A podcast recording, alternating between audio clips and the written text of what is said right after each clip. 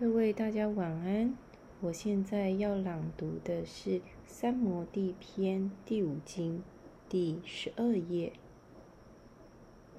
Mrtiyaha panchatayaha kalista akalistaha。心灵的变化有五种，包含痛苦的、无痛苦的。巴坦加利说，心灵的变化有五种。又可区分为两种：一种会带给我们痛苦，一类是无痛苦的。他并没有将思想分为痛苦或不痛苦。为什么呢？因为即使是被称为快乐的思想，最后也可能带来痛苦或不痛苦。而且在最开始的时候，我们难以知道一个特别的想法会不会带来痛苦。有些想法起初是痛苦的。最后却转变成平静而祥和。有些想法开始是快乐的，后来却转变为痛苦。举例来说，对别人的痛苦给予同情，也会使我们不舒服。但当我们敞开心胸，更以进更进一步的以认识与了解后，就会进入祥和之境。如果我们将痛苦与不痛苦的想法这两个名词改为自私与无我，可能更容易了解。自私的想法最后一定会带来痛苦。举例来说，爱一个东西或爱一个人是快乐的，但很多人都经历过，这个爱常常给你带带给你许多的不快乐、痛苦、仇恨。嫉妒等等，为什么呢？因为这个爱不是纯洁无私的爱，是期望有回报的，含有自私成分的。这个期望可能是任何东西，如一点财务的支持，希望引人注意，或获得肉体上的快乐等等。有期望的爱无法长久维持。爱虽然显现的是一个没有痛苦的想法。但如果出于自私念头，最后还是会以痛苦收场。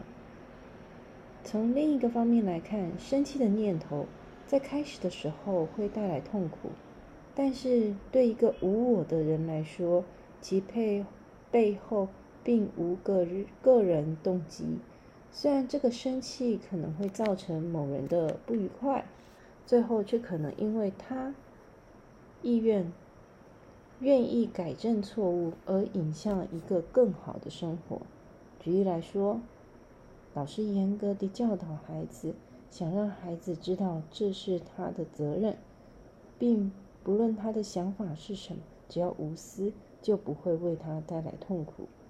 其实这个结果既不痛苦也无快乐，而得而是得到了祥和。认识到这个真理。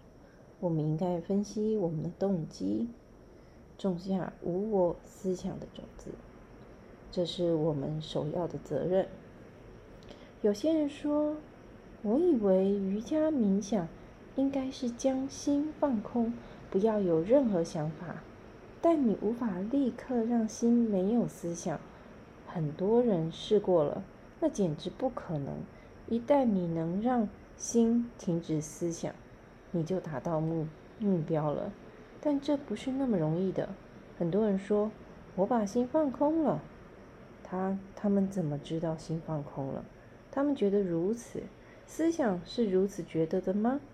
你将别的想法都移除了，却留下了“我的心已放空”的想法，那不是真的无思想。这就是我们要用技巧去发展。某些正面的思想，去除负面的想法的原因。我们应该对心说：“好吧，如果你想创造一些思想模式，你去创造吧。如果你创造的思想让你痛苦，你自己要忍受。如果你是自私的，以后会有报应。我并不想害你，我是你的朋友，我重视你的幸福安宁。”所以，请听我说，不要去创造一个会有回报的想法，忘记你的自私，让别人快乐，那么你将是世界上最快乐的人了。看着别人快乐，你不可能不快乐；但是让别人不快乐，你永远不可能快乐。所以，至少为了让你的快乐，请将快乐带给别人吧。如果你真的很想自私一点，那么以能够让你维持心平气和的原则去自私吧。不要让这个自私伤害别人。同样的，你能将和平带给别人。如果心说“我不能够无我”，我一定要自私，告诉他：“好吧，到另一边去自私吧。”一定要拒绝让他打扰自己内心的平静。在日常生活中，我们常与两种想法打交道。现在我们知道，自私的想法会带给我们混乱，而无我的想法则会带给我们平静。我们要如何知道我们的想法是无我或自私的？我们得小心注意。当一个思想形成产生那刻，我们就变成了分析师。这是瑜伽的一种练习。注意我们的想法，并分析它。这就是今天的朗读，谢谢大家。